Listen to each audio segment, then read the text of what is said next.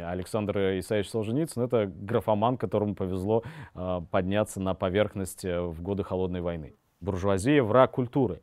Это мое убеждение, и так говорил не до конца понятный принимаемый вами Горький. Мы провожаем русский рок на пенсию, точнее он давно уже не на пенсии, а в могиле.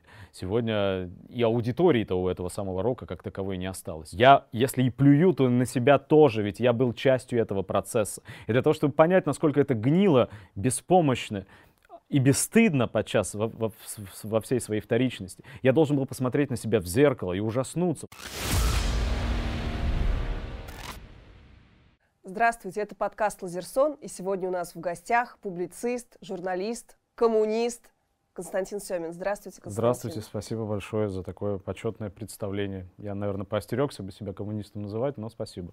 Почему поостереглись? Ну, это надо еще заработать, заслужить не только в собственных глазах, но и в глазах окружающих. А что вы имеете в виду? Ну, коммунистами не рождаются, ими становятся. То есть вы должны революцию совершить? Нет, нет, почему? Вести себя сообразно этим взглядом. И взгляды — это не просто какие-то религиозные устремления. Это взгляды, которые должны подкрепляться серьезной теоретической подготовкой, э, развитым сознанием.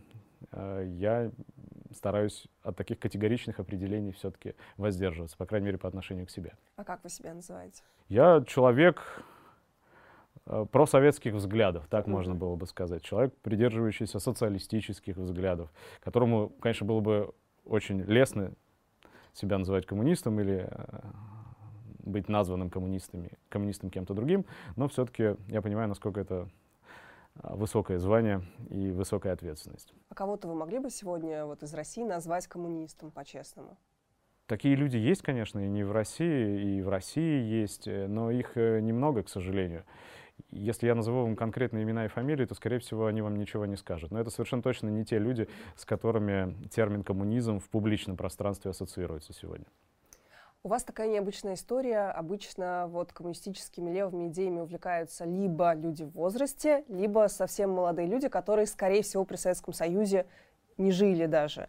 Вот вы 80-го года рождения, и ваша юность, молодость пришлась на 90-е годы. Как так получилось, что вы стали вот э, с таких социалистических Как взглядов? так получилось, что моя юность пришлась на 90-е годы? Получилось очень просто. Я э, обычный советский школьник, это, наверное, одно из последних поколений советских школьников. Я, конечно, гораздо хуже, чем многие люди старшего поколения, помню, представляю себе, как выглядел Советский Союз, но кое-что я помню и кое-что видел. И э, эволюция взглядов была очень простой. До 11 класса я был настроен крайне непатриотично очень нигилистически, если можно так сказать. Э, ну, школа с углубленным изучением английского языка, постоянные делегации гостей из-за границы. Многие из моих одноклассников побывали по обмену э, либо в Соединенных Штатах, либо в Англии, жили в семьях. Мне никогда не доводилось туда ездить, но в любом случае образ э, мышления был таким.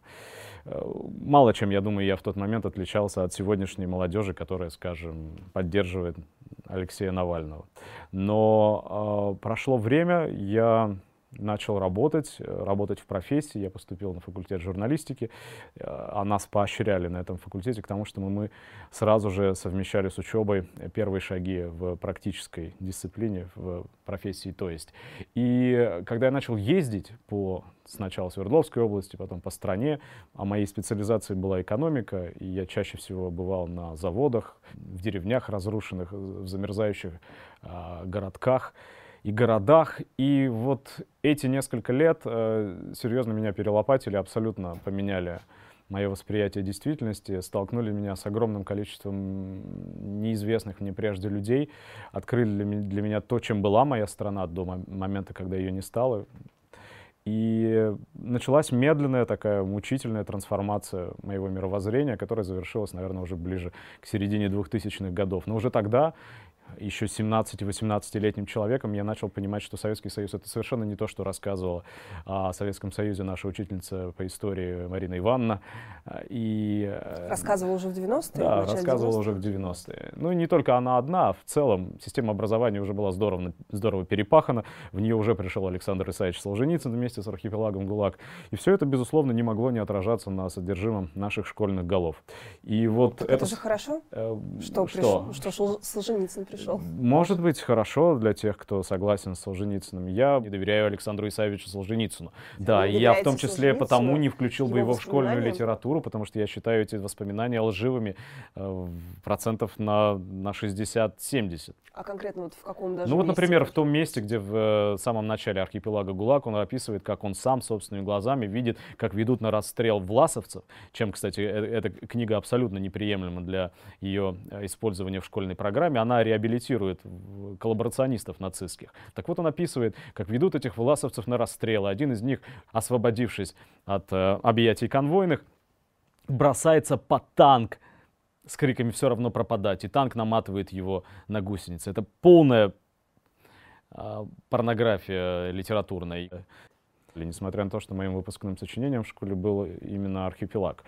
А, тем не менее, мне не нравилось э, ни то, что мы называем совком сегодня, то, что вызывает раздражение у многих молодых людей теперь. Они вот разруху, запустение, серые дома, грязь, эм, отсутствие чего-то европейского в нашей жизни ассоциируют именно с советской властью и советским строем. Мне не нравилось это, но мне не нравилось, когда мне в зубы специально пытаются засунуть какую-то другую доктрину, вроде э, солженицынского почвенничества или солженицынского антикоммунизма. Я был такой вот человек на особицу против всех и против всего. А может быть это потому, что вы как раз не учились в, в той советской школе, которая она тоже была вполне, совала, Она была вполне советская но она совала школа. же в зубы все вообще, что Да, она, конечно. Там, я Максима был принят Горького, в пионеры в, э, Чернышевского. в третьем классе и давал присягу во Дворце пионеров. Э, Сейчас там через дорогу от него стоит храм на крови и памятник жертвам коммунистических репрессий. А, Я давал эту присягу, и через некоторое время я спрятал красный пионерский галстук. Из стыда я читал стихотворения, на, я участвовал во, во многих и многих конкурсах чтецов с, со стихотворениями вроде я дедушку Ленина встретить хочу, я бы хотел бы сказать Ильичу, дедушка Ленин, Ильич, дорогой, давай по Москве погуляем с тобой, я помню это до сих пор. Все это вызывало оскомину и отторжение у меня тогдашнего. Я помню, что до первого, наверное, курса университета я был вот таким убежденным антисоветчиком, антикоммунистом, либералом, наверное, еще тогда нельзя было меня назвать, потому что еще толком никто не представлял, что это такое, что это за либералы, с чем их едят. Но постепенно, с, то есть это, это, были, это были представления о жизни человека, который с жизнью толком не сталкивался, плохо себе представлял, откуда берется тепло в батарее отопления, откуда берется хлеб в магазине, откуда берутся зарплаты рабочим, почему гудит гудок или не гудит гудок, созывающий их на предприятие. А вот эти первые шаги в профессии э, столкнули меня, конечно, с реальностью нос к носу или лбом. И постепенно в моей голове начал происходить этот переворот. Уже, наверное, году к 98-му, а там и кризис шарахнул, и все наши робкие надежды на то, что мы скоро заживем, как в Европах, лопнули разлетелись на части. И постепенно мне начало открываться то, что Советский Союз — это, мягко говоря, не то, что о нем рассказывали школьные учебники, в частности, учебники истории э, той самой упомянутой мной э, Марины Ивановны. Я хорошо запомнил. Давайте вот про литературу. Конечно. Варлам Шаламов.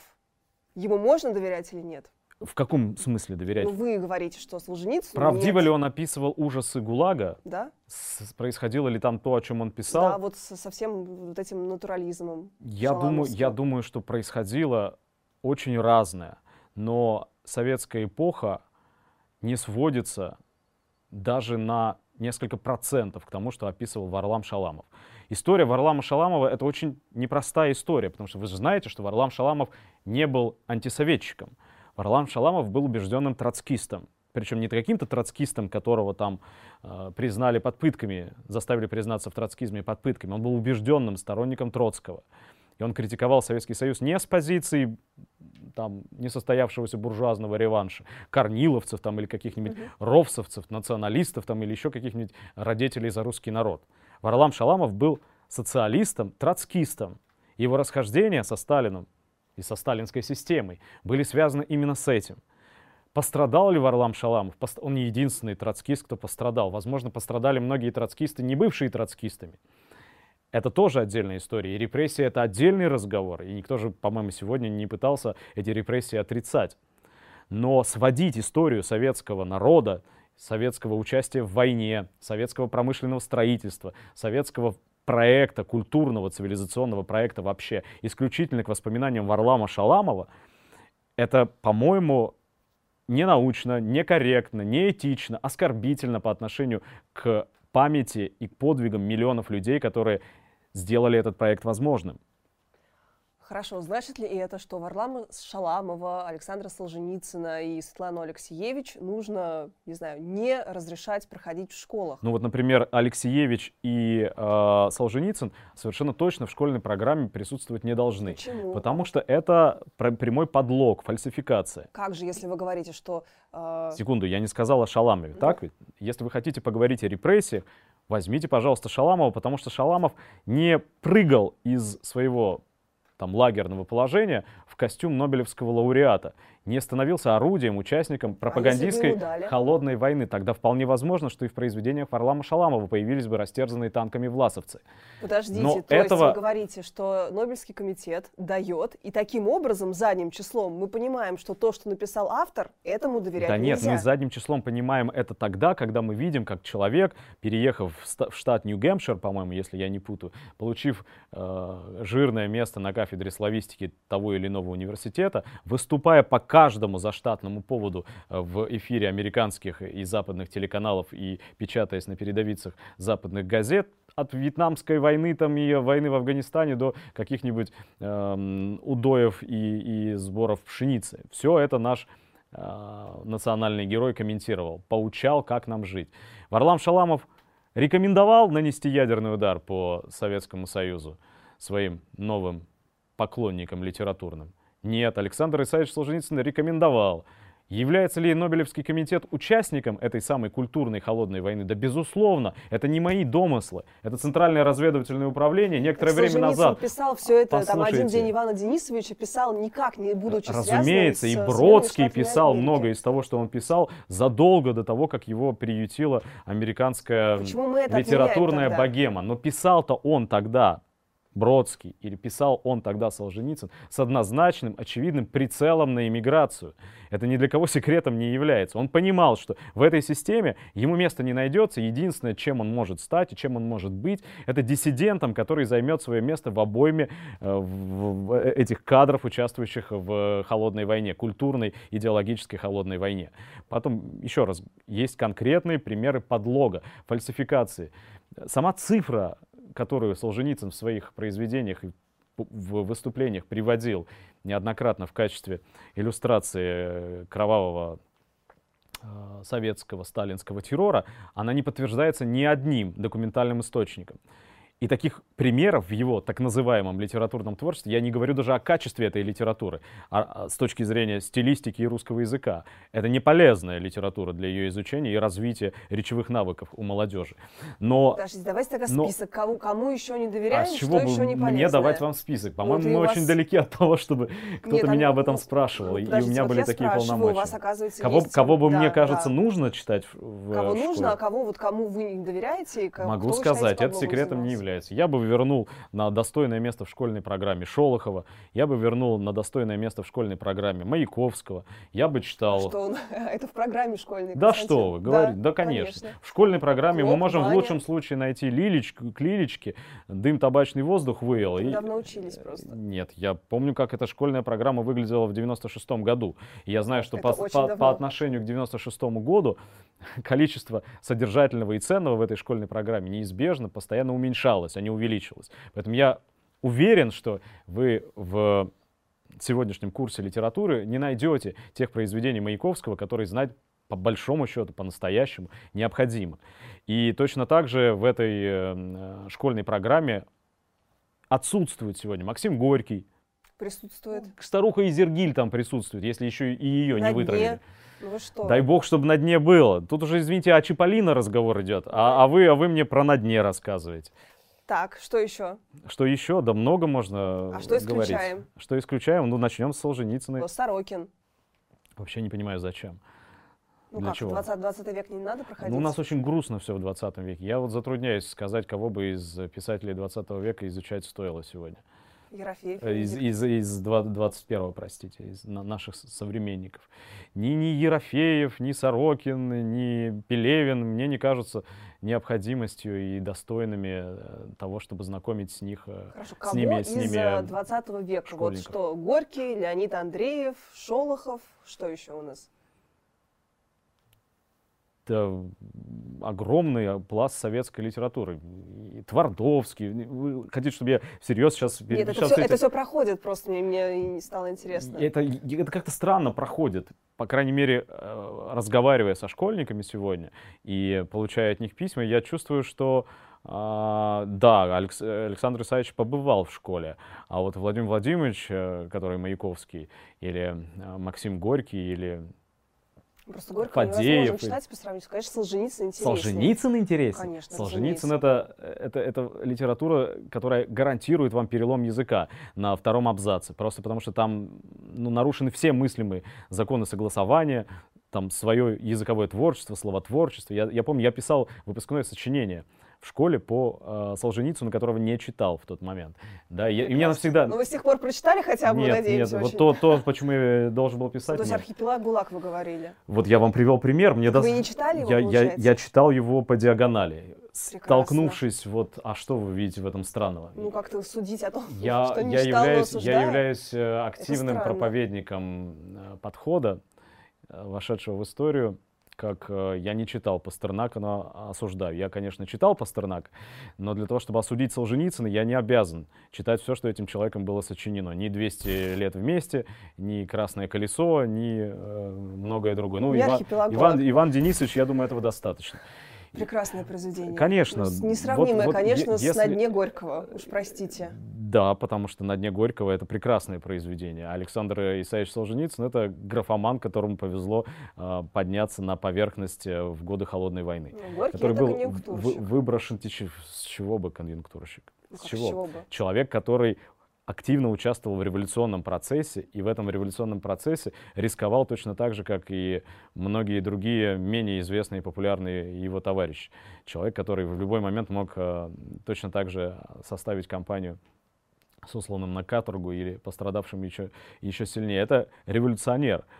А Солженицын — это приспособленец, человек, который то есть человек, который сидел, э, а, на одной стороне у нас есть академик, э, которого, я не знаю, в рукоплеществе Советский Союз, именем которого называют города, заводы, пароходы, и с другой стороны у нас есть Александр Солженицын. Ну, вы, конечно сиделец. же, знаете, что у Александра Солженицына и у Горького э, путь в литературе начинался по-разному. И академиком, академик стал не сразу, и обласканным советской властью он стал, еще советская власть должна была для начала победить для этого. Вот. А Александр, Александр Исаевич Солженицын... писателем революции, Да, ну в, в этом смысле они похожи в чем? Один отрицал революцию и отрицал советскую власть, другой отрицал монархию и, и капитализм и приветствовал революцию. В этом и только в этом они похожи. Что касается их э, литературного дара и что касается процента правды, реалистичности эм, повествования, то мне кажется, тут, тут спор просто неуместен, он, он, он, он абсурден, потому что эм, Солженицын, я высказываю свое мнение, вы спросили меня о нем. Солженицын — это ну, термин Твардовского верен. Это литературный власовец. Это человек, который своей графоманией обеспечил себе теплое место, и э, ничего по большому счету ценного в написанном им, ну, за исключением, может быть, нескольких ранних э, первых произведений. Но я не, не думаю, что их нужно в, э, включать э, только из-за этого в школьную программу. Если нужно поговорить о репрессиях, еще раз, говорить о репрессиях да, пожалуйста, это не, необходимая часть истории, и умолчать об этом это было бы странно. Но превращать э, разговор о Советском Союзе в один сплошной монолог о репрессиях, в один сплошной архипелаг ГУЛАГ — это преступление против истины, это преступление против исторической правды. А именно к этому сегодня склоняется у нас школьная программа. Реформировать ее пытаются именно в этом направлении. То есть Маяковский, от Маяковского остаются исключительно стихи о лошади, скрипке, немножко нервно и о неразделен, неразделенной любви. Да с чего вы взяли-то? С чего вы взяли? Почему, почему а это луч, лучший стих? Кто, кто дал вам право оценивать творчество человека, который а, для огромного... Ну, взять, например, Зою Космодемьянскую, которая зачитывалась Маяковским. Не, не, не, не второстепенный, наверное, а, персонаж в, наш, в нашей истории. Ну, наверное, для Космодемьянской существовала не только любовная лирика Маяковского, и для многих-многих-многих людей, связанных биографиями с э, историей Советского Союза. Перейдем к тому, что вы любите, музыка. Вот вы очень часто критиковали русский рок, э, собственно, за то, что он помог вот в той самой борьбе мировоззрений, помог проиграть. А Не вы совсем можете, так. Но... А вы можете вот претензии основные русскому року озвучить? Ну, помимо того, полной а, вторичности, немощи и, э, как, как правило, музыкальной, творческой несостоятельности, помимо всего этого, русский рок э, с крушением Советского Союза, ведь он воевал с Советским Союзом, вот, э, все наши корифеи э, рок-сцены, они проявляли чудеса героизма в противостоянии с цензурой, с системой и так далее. После того, как Советского Союза не стало, из песен русских рок рокеров исчезла та самая правда, за которую, кажется, эти рокеры и должны были выступать. После того, как э, страна умылась кровью, погрязла в нищете после того, как кругом установилась вопиющая, безграничная несправедливость, и это продолжается до сих пор отчасти, все это почему-то вдруг перестало находить отражение в песнях русских рокеров. Они продолжали воевать с Советским Союзом, которого уже давно нет. Они продолжали петь песни о каких-то абстракциях, которые никак не были связаны с бытом, с жизнью, с чаяниями, со страданиями тех, кто на эти концерты ходил. А кто сказал, что должно быть обязательно вот какой-то... Потому что рок-музыка — это музыка, которая не, не просто так сама себя назвала музыкой протеста. Если в обществе не было бы того, против чего следовало протестовать, если бы в обществе все было сладко и замечательно, тогда можно было бы понять э, э эти абстрактные темы, эти отвлеченные категории. Можно было бы понять Агату Кристи и опиум курить. Но происходило-то совершенно другое. И это другое очень редко находило место в песнях корифеев э, рок-сцены. Вот это моя претензия и есть. И это сохраняется до сих пор. Я даю в, в этих текстах, в этих постах объяснение, почему, с моей точки зрения, было так. Потому что, разрушив Советский Союз, каждый из этих рокеров, ну то есть приняв участие в дележе туши рухнувшего медведя, каждый из этих э, коллективов, каждый из этих исполнителей стал в какой-то степени сам выгодоприобретателем распада, стал собственником, стал коммерсантом от музыки. И здесь не нужно ходить далеко за примерами. Можно вспомнить кино с Айзеншписом, можно посмотреть на то, что происходит с машиной времени, можно посмотреть на э, несчастного БГ, Бутусова и всех остальных.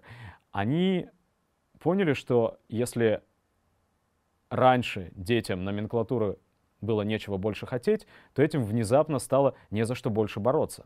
Потому что они за что боролись, на то и напоролись. Ну как же, не, не возмущаться же этим, вот тем, что в результате случилось. Ну, во-первых, есть примеры. И поэтому они пошли к Суркову, Поэтому они пошли, голосуя, то проиграешь. Вы помните 96-й год? Я помню, был на этом концерте. Я помню, я помню гражданскую оборону и личный Егора Летова, который Ну, гражданская оборона одно, одно из э, редких исключений из этого, из этого правила. И гражданская оборона как раз пример того, что человек спохватился, закричал, что же мы наделали. Это случилось с Летовым. Но не, Летов, не, не, не Летов, Летов это все-таки, во-первых, э, исключение из правил. А во-вторых, несмотря даже на то, что э, человек спохватился и э, начал грести в другую сторону, все-таки это никак не изменило содержательной части. То есть тот язык, тот инструментарий э, лексический, музыкальный, который использовали эти группы для общения со своей аудиторией, он э, никак не изменился. Пытался что-то там заикнуться Крупнов и Черный обелиск. Пытались они э, как-то социальную повестку и все эти ужасы, а кто сказал, что кошмары обязательно социальная повестка? Вот это, это я так сказал, есть... потому а, что... Да, это я так сказал, потому что я э, сторонник того подхода, что искусство должно быть реалистичным. Из искусства с крушением Советского Союза абсолютно и полностью сегодня вытравлен реализм. тот самый проклятый социалистический реализм, мы его похоронили, и теперь в результате, какое бы искусство мы ни взяли, кинематограф, музыку, что угодно, чего не коснись, во всем этом отсутствует реальная жизнь. Во всем этом, может быть, любой сказочный, фантастический, метафорический, аллегорический сюжет, но там не будет реальной жизни. Я считаю, что искусство становится искусством тогда и постольку, поскольку оно отражает происходящее с человеком, живущим сегодня, в этот конкретный момент времени, э, событие, когда оно рассказывает о его переживаниях, о его борьбе, о его эм, страданиях, о, о, о том, что он чувствует каждой клеткой своего организма, здесь и сейчас, сегодня.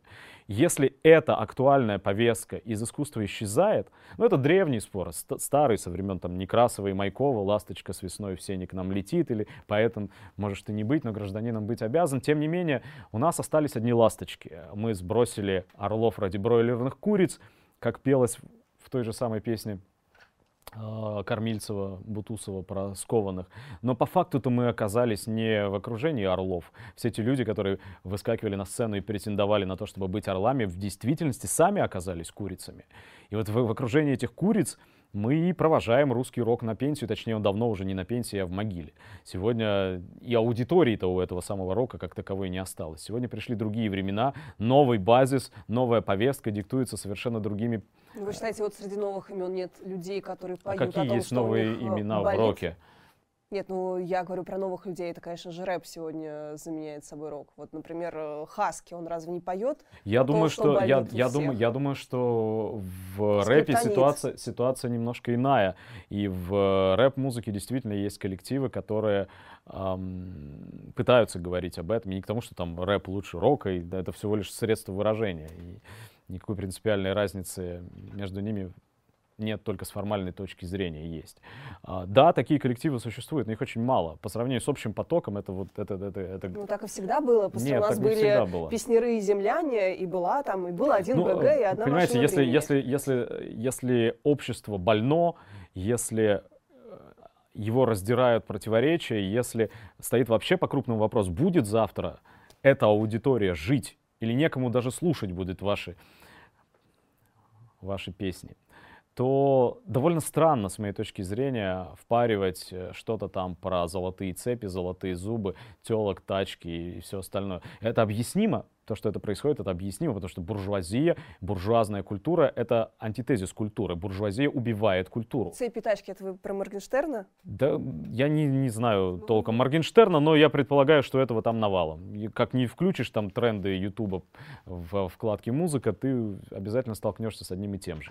И это не только в России происходит. Это наши тачки, телки и прочее подражают их тачкам, телкам. И, и вот это тоже меня очень сильно угнетает, не только применительно к музыке, не только применительно к рок-музыке, не только применительно к рэп-музыке, а вообще применительно к культуре как таковой. Все, все то, что мы называем культурой сегодня, является какой-то безжизненной, убогой, как правило, бездарной калькой из того, что мы подсмотрели там. Как бы ни относиться к советскому искусству, никто не может упрекнуть его в отсутствии самобытности.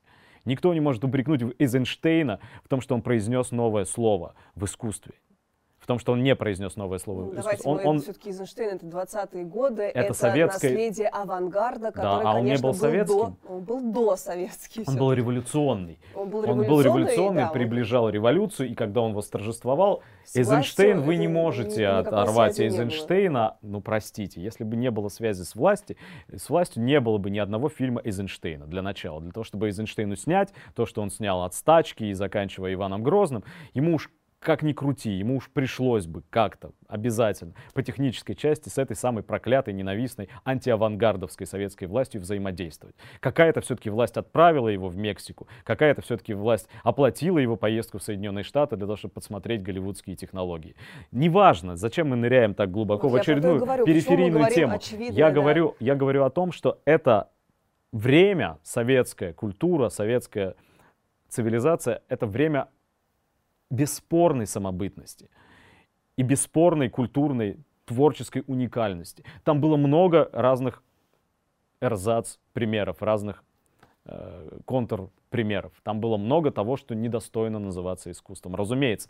Но сегодня искусство наше, здешнее, по крайней мере, окраинное искусство выродилось именно в это, в бессильное, безвольное, иногда с трудом отличимое подражание, хотя отличимое. Вот мне, например, проживающий по ту сторону океана сын рассказывал как-то со смехом, как э, в трендах ТикТока года с э, полтора назад э, активно обсуждались э, ролики Моргенштерна, потому что это настолько напоминало американцам пародию на них самих, что вызывало просто истерический гогот. Вот мне не хотелось бы, чтобы к нам, я боюсь этих громких фраз, да, но как наследникам все-таки немалой культурной традиции, длинной культурной традиции, относились как эм, туземцам, которые нацепили на шею чужие бусы и пытаются подражать большим белым людям или черным людям.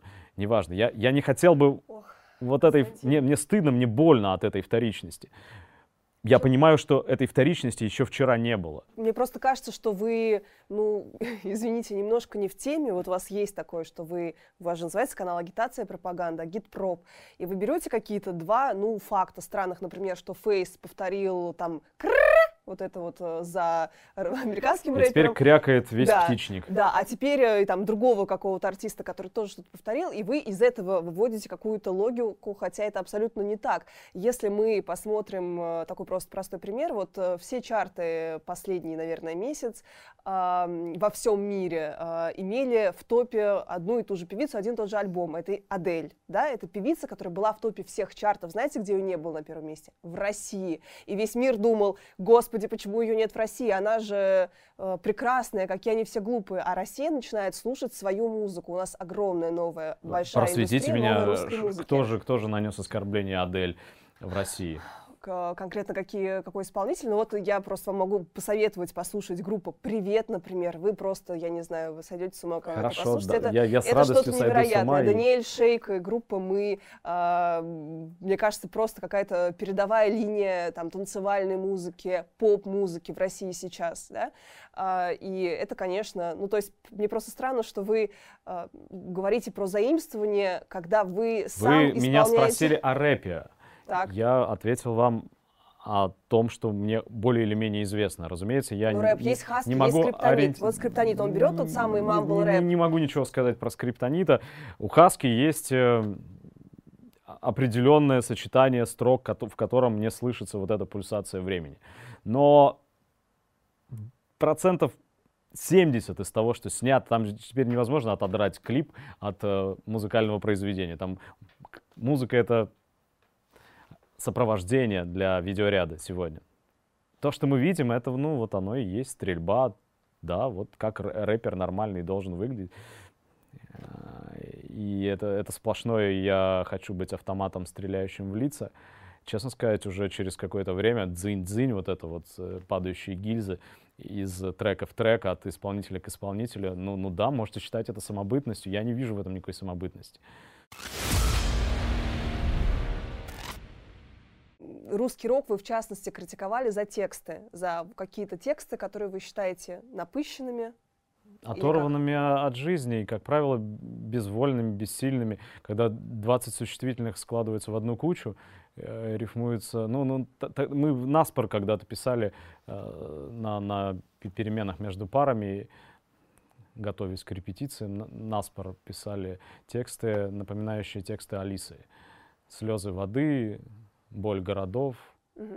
А вам кажется, вы могли бы отличить текст э, автора, такого, ну, поэта, скажем, Серебряного века от текста рок-музыканта 80-х, 90-х? Вы хотите меня проверить? Я хочу поиграть в игру, да, вам предложить. Не знаю, могу и ошибиться. Я не исключаю, что рокеры бывали, происходили рокеры и в традиции Серебряного века, и там чего-нибудь такое Могло про- быть происходило. Похоже? Давайте ну, вот ну, прям наверное. пару примеров. А, ровно в полночь я пришел, сел за гроб ним за их стол, так как всегда. Их, целый экзаменационный Их было лист. трое, смерть, король, гнилой старик и веселый гробовщик. Они пели песню Это король и шут, да?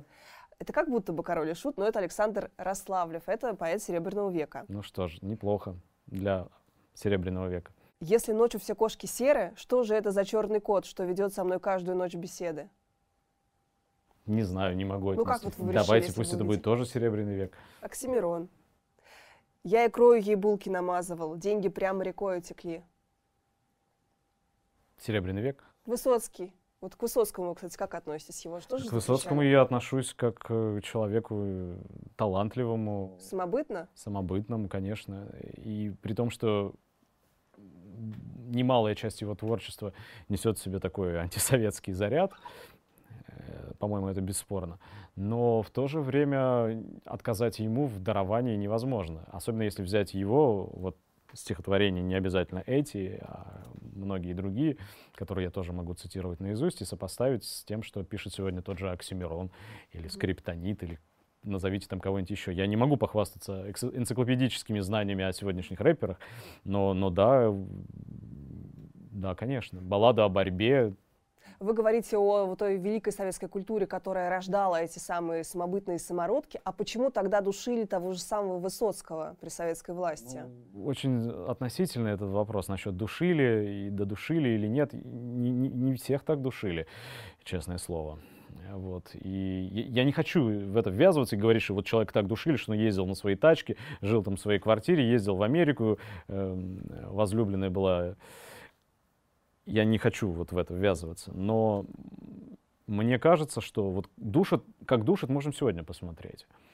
Вот мир чистогана, мир денег, Могли бы и ножичком, да? да не то чтобы ножичком, могли бы просто лишить возможности выступать.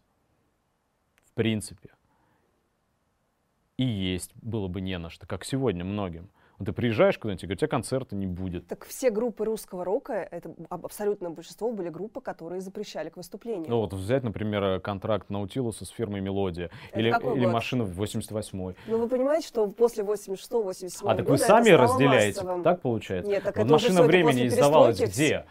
Ну, как, как, когда она издавалась на фирме «Мелодия», Да, там, в это был- 70-е да, годы, и они 80-е. пели «Черный кот за углом», Не они только. не пели революционные Ну, свои ну песни. вот новый поворот, что он нам несет, пропасть или взлет. Там при желании все они Что марионетки. несет, и не- не- Все они марионетки. Это какого года песня? Какого «Марионетки»? года? Марионетки. Мне какого? кажется, это уже Ну, не 80-е 88-го, годы. честное Но это слово. точно уже Короче, перестроечная в свобода. песнях их было достаточно оснований для того, чтобы на фирме «Мелодия» они не издавались. Издавались, и Высоцкий не чувствовал себя человеком, лишенным возможности общаться с аудиторией. Подождите, ну, Константин, простите, но вы говорите так. Русский рок — это в целом плохо, потому что это лживо, потому а вы что это внимательно слабая читали литература. то, что я написал. Ведь Да. я, я, прежде чем приступить вот к этому насилию над русским роком, я оговорился, что я этой музыкой жил, я на ней вырос. И я знаю это явление изнутри. И когда я это явление пытаюсь развенчать, пригвоздить к позорному стол- столбу, я развенчиваю и гвозди забиваю в себя в том числе. Поэтому я отрицаю не только само это явление, я отрицаю и себя в этом явлении. Подождите, вы отрицаете группу Джани Радари тоже? Коне- То Конечно. вы Я- тоже а вы, неужели вы фигня? считаете, что группа Джани Радари претендует на какую-то роль на то, чтобы называться искусством? Да это Ну, обычный, просто смотрите, это вы- обычные, это обычное скоморошество, в котором, простите, в половине песен не, тратилось никогда больше 15 минут для того, чтобы сложить строчки в четверостише. Это, Просто вы говорите, это вторичность это, издевательство. вторичность это плохо, вторичность это плохо, пародирование за белым Да. человеком, и вы поете, ну, альт-рок, такой, да, вот, не знаю, лимбискет. Нет, нет, не так. Я могу объяснить, что, что мы делаем. и зачем. Во-первых, все-таки вот главной претензией, которую я предъявляю к рокерам, к, остальным, а, к себе, я эту, э, эту претензию как вилы поворотить не могу, потому что при всей ущербности и поэтической там нашей двусмысленности, несостоятельности текстов, музыки и всего остального, я ни- еще раз ни разу ни в коем мере, ни в коей мере, ни в коем месте ни, ни на что не претендую. Это все очень слабо, по-детски, шутовство это, понимаете? Р- Это не, это не, не искусство уж точно, да? Но при всем при этом мы стараемся, и с определенным успехом, мне кажется, стараемся все-таки в э, материал свой вводить термины, вводить определения, а, использовать образы, которые говорили бы о том, что мы видим здесь и сейчас, о том, что происходит с нашим человеком. Когда, когда в, одном, в одной из песен я пою, э, читаю о том, что видишь, на асфальте сидит человек, человеку, между, между прочим, 11 лет, хлеба бы кусок, но клея мешок заставляет его думать, что он сыт. Эй, прохожий, прислушайся, может и тебе знакомо то, о чем он хрипит. Я рассказываю о том, что я видел своими глазами на перекрестке улицы Ленина и улицы Карла Липкнехта в Екатеринбурге, где я видел этих детей, задыхающихся. В 99-м году. Ну, вы считаете, это актуальная повестка? Вот клей, да я этот, этот, эта песня называется Свердлов, Свердловск 99. Это песня о прошлом, а не о настоящем. Но, кстати, к несчастью, такие дети встречаются еще на наших перекрестках.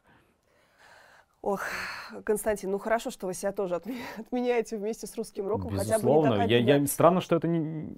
Вот многим кажется, что я свысока обозреваю и поплевываю с какой-то установленной э, трибуны, мною же самим для себя.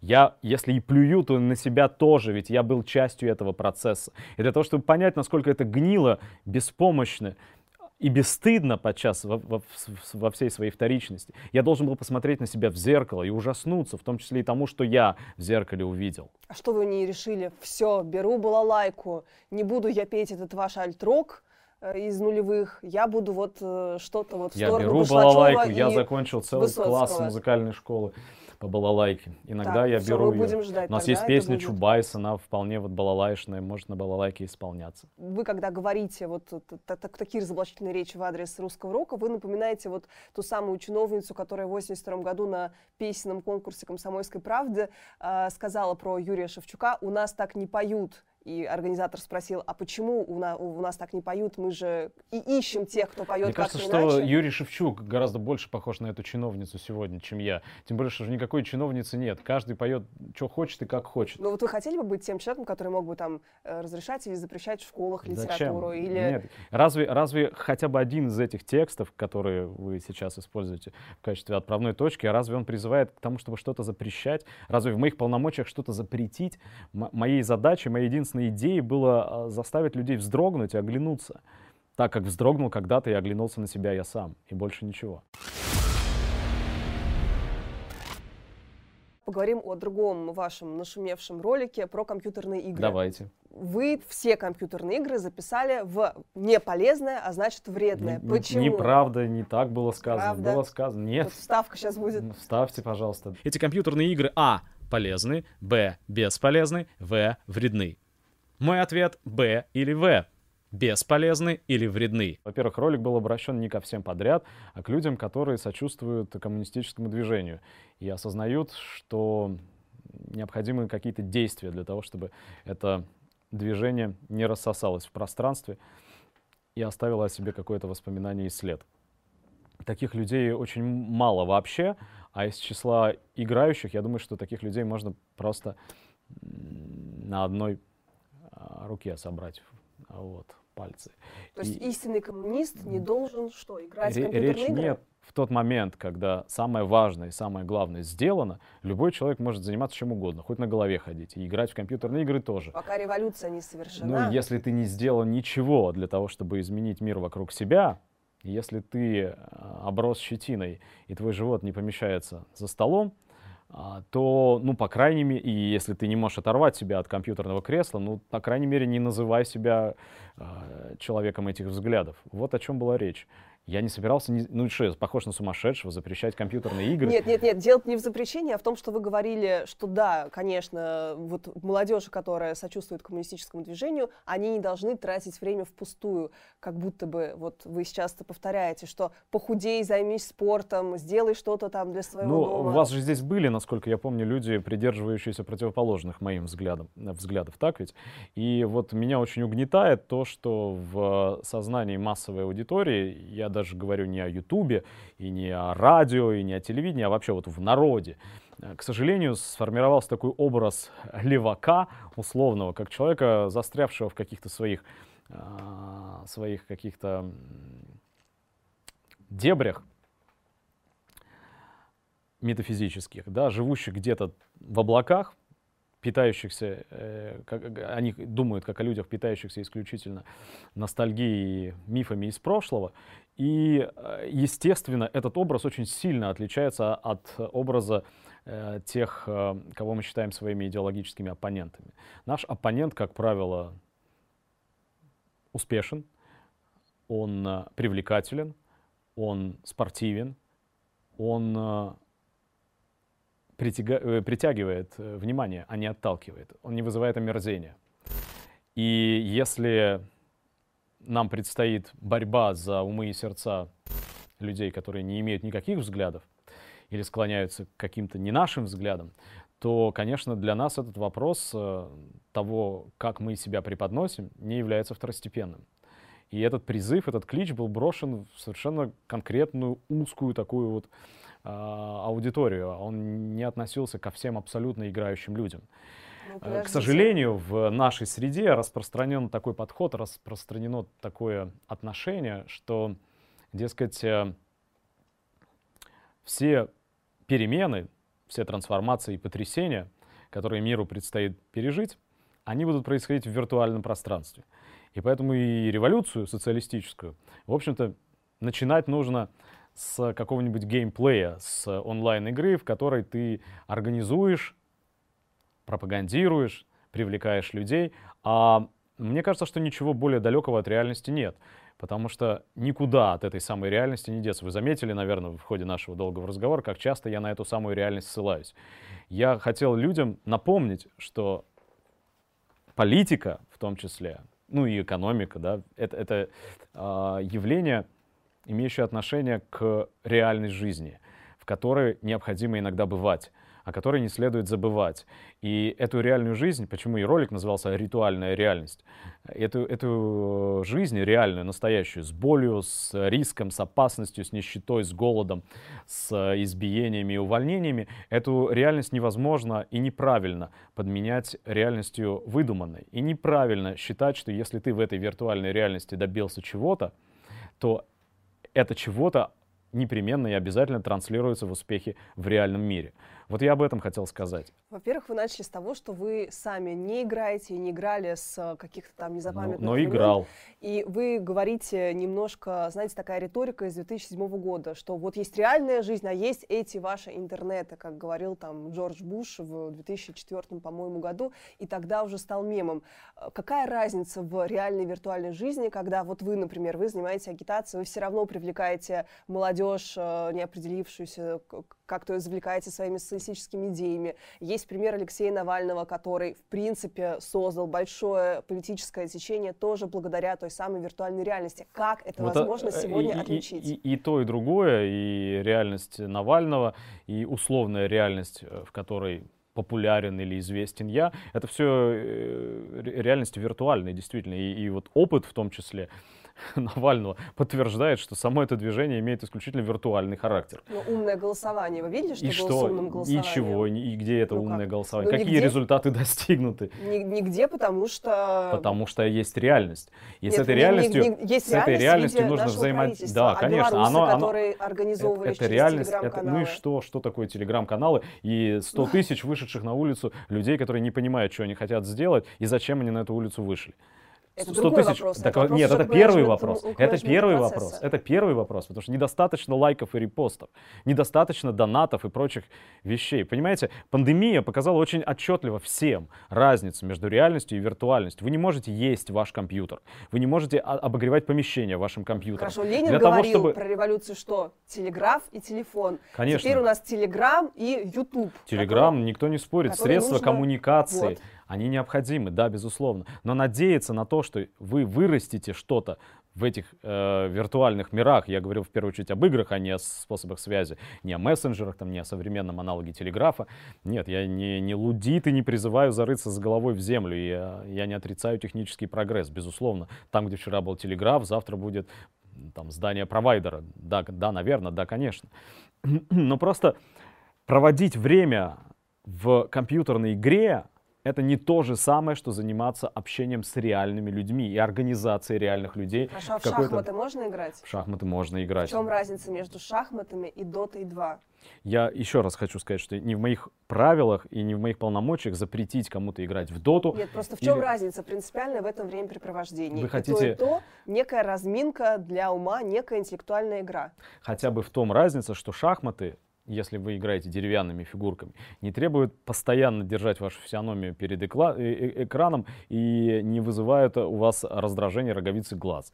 Что компьютерные шахматы вы же не... Компьютерные шахматы это хуже, чем обычные шахматы. Обычные шахматы подразумевают, что мы с вами живьем играем, и вы живой человек, которого я могу пощупать. А может быть, через какое-то время, через два часа нашей с вами беседы, мне удастся сделать вас своей единомышленницей. Если мы играем с вами по интернету, шансы на то, что я соберу в доте команду, которая через какое-то время придет, значит, к Эрмитажу и ознакомится с э, экспозицией внутри этого исторического здания, они на самом деле ничтожны. Но, к сожалению, сложился такой стереотип, когда люди считают, что если я играю, я уже чего-то делаю. Так вот, я пытался сказать, что нет, ты ничего не делаешь. Ты выключил компьютер, и ничего не изменилось. Вот что я пытался сказать. Ты, ты прошел уровень, ты, я не знаю, прокачал свой навык в это этой да, игре. это конечно. Ну, Но в жизни, в что в реальной, в той, которая, от которой зависит твое будущее, там, что с тобой будет происходить, придет тебе снаряд в крышу или нет, снесут твой дом бульдозером, а организуют свалку у тебя под окнами или нет. Вот в этой жизни ничего не изменилось от того, как ты прокачал свой скилл и какую ты на себя Хорошо, обложку в этой жизни ничего натянул. не изменилось, вот в этой бытовой жизни, от того, сколько ты страниц прочитал Твардовского. Ничего не изменилось. изменилось в этой жизни от того, сколько ты прочитал страниц Твардовского, следующее. Изменилось содержимое твоей головы, изменились э, твои речевые навыки, твои способности. И условно, я понимаю, что А это не может Твардовский, в игре? Твардовский, Твардовский Вообще это отвлеченный пример, да. Но если вы читаете что-то необ- необходимое вам для эм, применения этих навыков в реальной жизни, Так то тогда изменились вы. Если я читаю изменились что-то праздное, вот я читаю книжку для удовольствия, я читаю Анну Каренину. Вот какой-то просто роман. Неужели вы думаете, что я буду вырывать у вас Анну Каренину из рук? Вот, я, вот о том и речь. Нет, в чем, вы в чем, в неправильно чем меня разница? поняли. Это мне никак не поможет в том, что я буду, э, не знаю, биться за э, то, чтобы меня свалку не устраивали в мо- в Почему? моем Если вы, если вы читаете Анну Каренину, вы работаете над собой. Вы изменяете собственный внутренний мир, вы обогащаете себя всеми достижениями человеческой культуры. Вы развиваете свою речь. Вы в тот момент, когда вам все эти неизмеряемые навыки понадобятся, пригодятся, вы будете гораздо более вооруженным человеком. Гораздо более вооруженным человеком, чем человек, прокачанный в доте или в Counter-Strike. Хорошо, а почему я должна Вы прокачиваться не для- должны, вы мне ничего не должны. Нет, И никто из тех, э, кому я обращался, Потому что, человек потому что мы испытываем дефицит. секунду- Мы, мы как, Так. как некое а- аморфное абстрактное движение испытываем дефицит людей дела. Тех людей, которые связаны с реальностью и стоят двумя ногами на, на земле. Потому что среди нас слишком много играющих, слишком много прикалывающихся, слишком много хохмящих, слишком, слишком много тех, кто считает, что это и есть организационная работа. В действительности это никакого отношения к борьбе за светлое будущее человечества не имеет. Я в этом уверен. То есть человек, который борется за светлое будущее, вы ему говорите, дорогой мой э, юный коммунист, ты, пожалуйста, не ешь вредную вот эту еду, ты ешь только полезную еду. А вот он хочет съесть вредное, ему это приятно. Или просто не очень полезное. Нет, почему? Или полезное, которое вы не считаете полезным. Я, я ему говорю, что ты разберешься сам, что тебе нужно делать. Но я считаю вот так, и если ты намерен что-то по-настоящему изменить, то тебе никуда не деться от того, чтобы заниматься вот этим, вот этим, вот этим. Потому что если ты хочешь э, выкатиться в жизнь э, с, э, там, не знаю, полуцентнером избыточного веса, то ты ни в одной экстремальной ситуации, э, которая тебя за поворотом поджидает, просто физически не выживешь. Революционеры играли в шахматы, теперь революционеры играют в Доту 2. Вы меня к чему вот такими эм, суждениями А пытаетесь объясню, подвести, почему. склонить? Просто вы, вы мне говорите, я не говорил в целом про компьютерные игры, я сказал, что это вредно определенной там, части молодежи, которая себя как-то а, осознанно пытается вести. Но вы делаете этот огромный ролик про компьютерные игры, пишете такой какой-то хайпажорский пост про, напомните, ГУЛАГ для геймеров. э, Было ну такое? это же юмор. А, то есть это юмор, то ирония. есть вам юмор Нет, ну там было написано, простите, там было написано, что при коммунизме все геймеры будут расстреляны и отправлены в ГУЛАГ.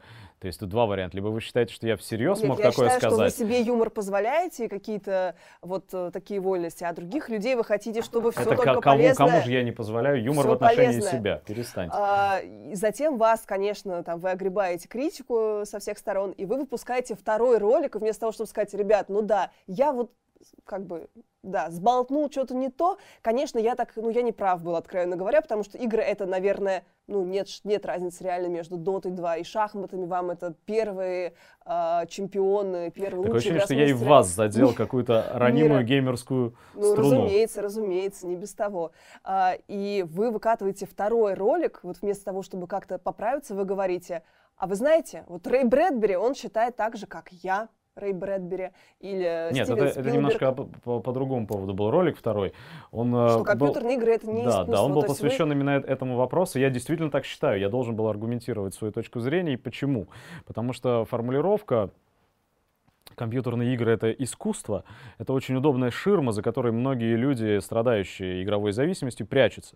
Дескать, ты что делаешь 15, 20, 30, 500 миллионов часов, что ты делаешь, а я, я при, соприкасаюсь с искусством, я развиваю себя, ведь посмотрите, какие существуют, вот такие-такие, Last of Us есть игра, я в ней э, духовно расту над собой. Так на самом деле, игра, на самом деле, на, на самом деле не, не прекрасно, довольно ну, не, не будем. Вы не играли? Я, я посмотрел на то, что это за игра. Зачем же? Нет, Стрим посмотрели? Нет, почему? Я посмотрел что это за игра. Почитал о ней, посмотрел фрагменты этой игры, как я должен был погрузиться в нее еще. Ну, вот смотрите, Кантемир Балагов, который сейчас снимает Подождите, ну дайте фильм же мне закончить ответ на ваш он предыдущий играл вопрос. в свое время в Last of Us, и он считает это, конечно, молодец, молодец, игрой. молодец. Она ему помогла, я... наверное, как-то соприкоснуться с прекрасным и выработать я... какие-то свои, я... э, я не знаю, эстетические не, не, не могу, ценности. Не могу с ним спорить, не будучи с ним знакомым. Но я хочу сказать, что разговор об, об, о том, искусство это или, или не искусство, это не такая на самом деле простая вещь, как кажется. И мне хотелось бы на самом деле, чтобы люди ссылающиеся на Маркса и старающиеся применять марксистскую диалектику в своих рассуждениях, к этому а, вопросу, к этой проблеме подошли бы с большей основательностью. Потому что мне кажется, что здесь вопрос э, в значительной степени остается открытым. Не один лишь Рэй Брэдбери писал на эту тему, не один лишь там условный Стивен Спилберг высказывался. И э, то, что я хотел сказать, ну, помимо того, что это ширма, и способ уйти от э, критики и самокритики, я хотел сказать, что игру от не игры, от других жанров и родов искусства отделяет одна очень простая вещь. Что мы считаем игрой? И, игры определяются как игры только тогда, когда в них присутствует механизм интерактивности, взаимодействия пользователя и либо других пользователей, либо компьютерной программы. Все остальное, все то высокое и прекрасное, что мне приводится в качестве аргументов, что должно сделать игры искусствами, на самом деле является уже давно знакомыми нам разновидностями искусства. Литературой, музыкой, анимацией, кинематографом и так далее. И никто не пытается так отобрать... Кинематограф говорили то послушайте, же самое. Послушайте, никто не пытается от, отобрать назад. у этих э, разновидностей искусства это звание. Между текстом и литературой, которая является искусством без сомнения. Может являться искусством, потому что не каждый текст искусством становится. И тут важно оговориться, что сегодняшнее буржуазное искусство и в виде сериалов, и в виде там, конвейерного производящегося Голливудом кино, и в виде поэзии, литературы, маскультной музыки, всего остального, процентов на 90, так же как и игры, никаким искусством не является. Потому что буржуазия — враг культуры. Это мое убеждение, и так говорил не до конца понятный, принимаемый вами Горький. Но я хочу сказать, что вот это отличие между текстом и кино, оно очевидно. Кино — это 24 кадра в секунду, текст — это статичный символ — который воспринимается зрительно. Между этими двумя разновидностями искусства есть очевидная разница, так как, как есть разница между танцем и, предположим, музыкой. Все эти виды искусства в компьютерной игре встречаются безусловно. Никто не будет утверждать, что если вы наткнулись на Чайковского в игре Last of Us, то он перестал быть Чай Чайковским или э, это произведение отныне выписывается нами из искусства. Но отдельным новым видом искусства игры делает наличие вот этого геймплея, алгоритма, последовательности э, компьютерных программ программ и механизмы интерактивности взаимодействия с игроком. Так вот, вопрос и разработчик японский, разработчик игр Кадзима, и несчастный американский журналист э, э, Роджер Роджер Ибер, да, по-моему, а, а, который является самым известным оппонентом э, этому тезису о том, что игры искусство и уже оппонентом не с нами находящимся так вот, они говорили о том, что вот это вот единственное различие связано с игровым алгоритмом. Игровой алгоритм, который связывает различные произведения искусства в единую сеть. Можем ли мы считать этот алгоритм, единственное родовое отличие игр от не игр, можем ли мы считать его искусством? Вот о чем идет речь, вот о чем идет спор. И мое предположение, вот мне кажется, да, что игра еще не стала искусством. Самостоятельным искусством этот игровой алгоритм станет тогда, когда вычисли... Это мое предположение, возможно, есть другие мнения. Станет тогда, когда вычислительные мощности, имеющиеся в распоряжении игроков, а, создадут в этих игровых вселенных такие возможности для взаимодействия, интерактивного взаимодействия игрока и программы, которые по этому взаимодействию, по качеству этого взаимодействия будут сопоставимы с выдающимися произведениями искусства, известного нам. Ну, например, таким э, это взаимодействие должно быть, как мы знаем его в «Короле Лире» или в «Гамлете», когда Гамлет хватает э, шпагу и кричит «так пусть пойдет отравленная сталь по назначению». Э, и... В общем, катарсис вы хотите? Катарсис — это не слезы умиления. Катарсис — это не то, что убили моего персонажа, и мне его жалко. Катарсис — это то, что выводит человека на высшую, исключительную ступень морального, нравственного сопереживания. Ощущение. Нравственная работа. Совершает ли игровой алгоритм, изолированный от Чайковского, мультипликации и всего остального, поскольку мы говорим только об игре, совершает ли сам по себе этот алгоритм такую работу с, э, над игроком, который пришел играть? Ну, я не уверен. Да, я не, это нет, я, я считаю, что это пока нет. Я считаю, что пока нет. А вот когда вы войдете в игру, это мое предположение, когда вы войдете в игру и в игре встретите вот человека абсолютно такого же, как вот, например, вы, или как Чайковский, способного вас в игре на вас оказывать интерактивное воздействие вот такой же силой, таким же талантом, такой же исключительной творческой э, потенцией, вот тогда, наверное, я предполагаю, и, наверное, это время не за горами, тогда алгоритм получит право именоваться искусством самостоятельным. Пока это пытался сказать... Любая командная игра, по сути, сложная командная игра с разветвленными э, картами и с определенным количеством персонажей. Это музей, это, это музей, по которому, как сказал Кадзима, развешаны другие произведения искусства. Вы идете по этому музею, выполняете набор, вот она игра. Вы выполнили несколько манипуляций, вам дали посмотреть мультфильм, вам дали послушать музыку, вам дали прочитать текст. И то, и другое, и третье не является сугубо игрой, не является исключительной игрой. Это уже все известно заранее. Этот текст, написанный талантливым автором, это музыка, сочиненная талантливым автором, это кино, подготовленное группой э, талантливых, ну, талантливых кино, кино то же самое можно разобрать, Нет. синтетическое искусство, которое ты можешь разобрать наставляющие. Ага, вот это вот литература на тебя Нет, вы не можете разобрать кино, вот потому что кино, кино это 24 кадра в секунду, а текст это текст. Это разница. Вот эта качественная разница между одной разновидностью искусства и другой разновидностью искусства, эта качественная разница игровым миром еще не преодолена. Вот этой ступени, которая отличала бы игру от неигры и позволяла бы игре называться искусством, этой ступени, по-моему, эта ступень еще не пройдена игровой индустрией. А судя по тому, что в игровой индустрии происходит сейчас, судя по тому, как душит вот этот мир чистогана, мир бессовестного и безжалостного капитализма, любые начинания людей по-настоящему способных и творческих, занятых в производстве игр, мне кажется, что этот момент, когда игры станут по-настоящему искусством, он все-таки произойдет не завтра и не послезавтра. Он не так близок, как кажется. Спилберг говорил нечто похожее. Он говорил, что он признает э, игры компьютерным искусством, когда на каком-то из уровней э, человек разрыдается. И вот вы представляете, сколько людей, которые разрыдалось писали, в комментариях. Разрыдалось. Конечно, я об этом... Нет, а, об этом... на, на каком-нибудь Last of Us Я вам об этом и сказал, что э, люди, есть огромное количество людей, которые разрыдались э, при просмотре «Богатые тоже плачут» сериала. То это... есть они, то есть вот эти вот миллионы людей, они идиоты. Я, я не хочу сказать, что это ну, идиоты. Ну, они... То, что человек пустил слезу, это не означает, что человек столкнулся с образцом высокого искусства. Искусство как то это не является гарантией. И, и то, что множество слез пролито в комментариях, это ни о чем не говорит по большому счету. И даже то, что Э, эти слезы могут происходить и, и фиксируются, и каждый помнит, как у него в носу щипало. Это говорит лишь о том, что внутри этой игры человек столкнулся с действенными примерами искусства. Но мой вопрос, который я сейчас сформулировал, отвечая на ваш вопрос, он остается открытым. Он не, на, наличие этих эффективных э, примеров искусства внутри компьютерной игры на мой вопрос не отвечает.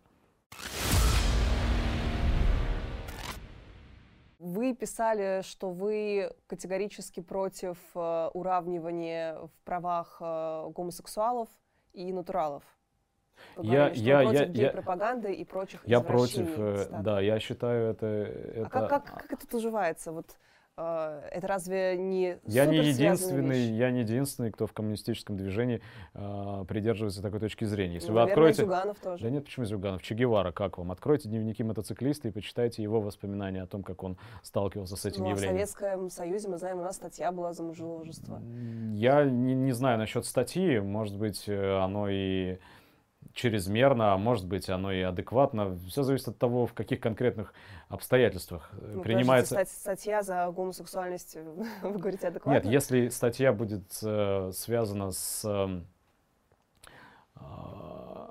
с вовлечением, там не было статьи за гомосексуализм, там была статья за вовлечение в такие отношения, то возможно, эта статья имеет право на существование. По-моему, кстати, в Кубинском уголовном кодексе статья такая была, а потом ее Кастро отменил. Его, а что значит вовлечение в гомосексуальные Ну, отношения? склонение к, к таким отношениям. Я небольшой специалист в этой теме, но э, я не хотел бы, чтобы вы меня сейчас экзаменовали еще и по какой-нибудь физиологии человека.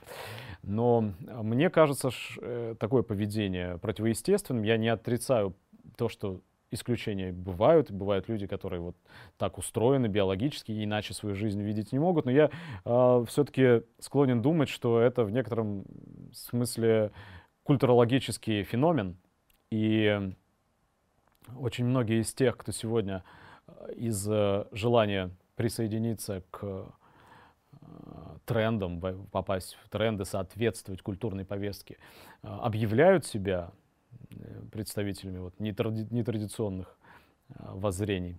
Подождите, вот в России? Мне например, кажется, что мне кажется, что это происходит во многом под влиянием эм, буржуазной культурной пропаганды.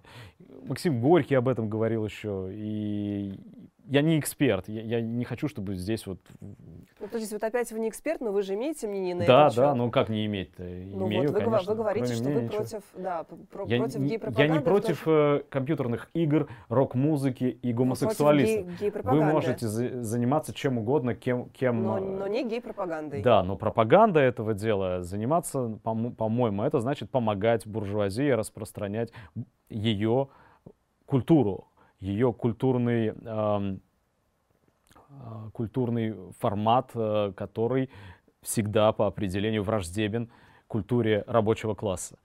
Вот Вы мне знаете, кажется, мне огромное, кажется так. Огромное количество гомосексуалов, притом лидеров ЛГБТ-движения, они выводили а, вот те притеснения геев, которые происходили да, в европейской культуре, из того самого патриархата, который, в свою очередь, э, является тоже результатом э, там, разделения труда, эксплуатации э, женщин по отношению к мужчинам, которые в домохозяйствах происходят.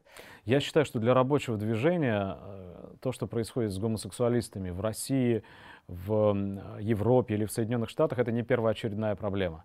Я не считаю, что гомосексуалистов нужно изводить, а, как-то клеймить, э, санировать, изолировать, что они не люди, не имеют права на жизнь или что они какие-то прокаженные. Нет, я этого не говорил. Мне кажется, что это вопрос второстепенный. Не тот вопрос, на, который, на котором нужно а, сосредотачивать внимание, тратить на который необходимо время и который... Подождите, вот у нас есть группа, группа людей, которая не уравнена в правах с если, другими всеми группами если, людей. Если мы хотим, чтобы все люди были э, равны в своих правах, то главное и первое, что необходимо делать, это думать об изменении всей системы общественных и экономических отношений. Если вы хотите выхлопотать в буржуазном государстве особые привилегии для людей, придерживающихся нетрадиционной ориентации, для людей, э, допустим, для, для женщин, и, и, и потом вы попросите за рабочих, то мне кажется, вот это имеет очень мало общего с коммунистическим мировоззрением. Необходимо перестраивать общество, создавать новое общество таким, чтобы при нем, в нем а, ни одна категория людей не подвергалась эксплуатации и насилию. Но в то же время я думаю, что если это общество будет построено опять, Будет ли оно напоминать Советский Союз 20-х годов или 30-х годов, я не знаю. Но я думаю, что если оно будет построено, то культура и воспитание и массовая пропаганда в этом обществе будут э, налажены так, что э, этот, э, эта модель поведения, что для мужчины, что для женщины, не будет рекламироваться как своеобразный культурный медийный товар. А это именно это происходит сегодня. И в то время как люди будут вольны и способны сами определять свои сексуальные предпочтения, и государство не должно в это вмешиваться, в то же время а, эти предпочтения в общем культурном пространстве будут занимать ровно такое место, какое носители э, этих воззрений, этих пристрастий занимают в общей структуре э, населения общества, трудящихся, я не знаю, как это еще сформулировать. Константин, последний тогда вопрос, вот достаточно гомофобно, простите уж, вы высказываетесь, на мой взгляд. А, Ничего вот страшного. вы такой, вот вы, не страшно гомофобное высказывание? Нет, можно назвать меня лесбияном да? еще. Нет, гом гомофобы говорят как раз о том, что вы считаете, что вот эти Я люди, знаю, они, что да, это слово... не, не, не нуждаются в каких-то, как вы говорите, привилегиях, хотя речь идет об уравнивании. Вот вы молодой человек достаточно, да, мягко говоря, молодой для... Некоторым так не кажется. Да, вот вы молодой человек, вот молодой коммунист, можно я вас так буду назвать, молодой социалист. Я запомню это. Буду использовать ваши слова как своеобразное оправдание. Да, и, и, и, вы, и вы должны, ну как бы не то, что должны, и вам бы, наверное, хотелось привлечь ту самую молодежь, которая вот почему-то испытывает ностальгию по отношению к Советскому Союзу, которая интересуется левыми движениями. Это с одной стороны. С другой стороны, вы говорите, компьютерные игры, ну, вам это не нужно, молодые мои коммунисты.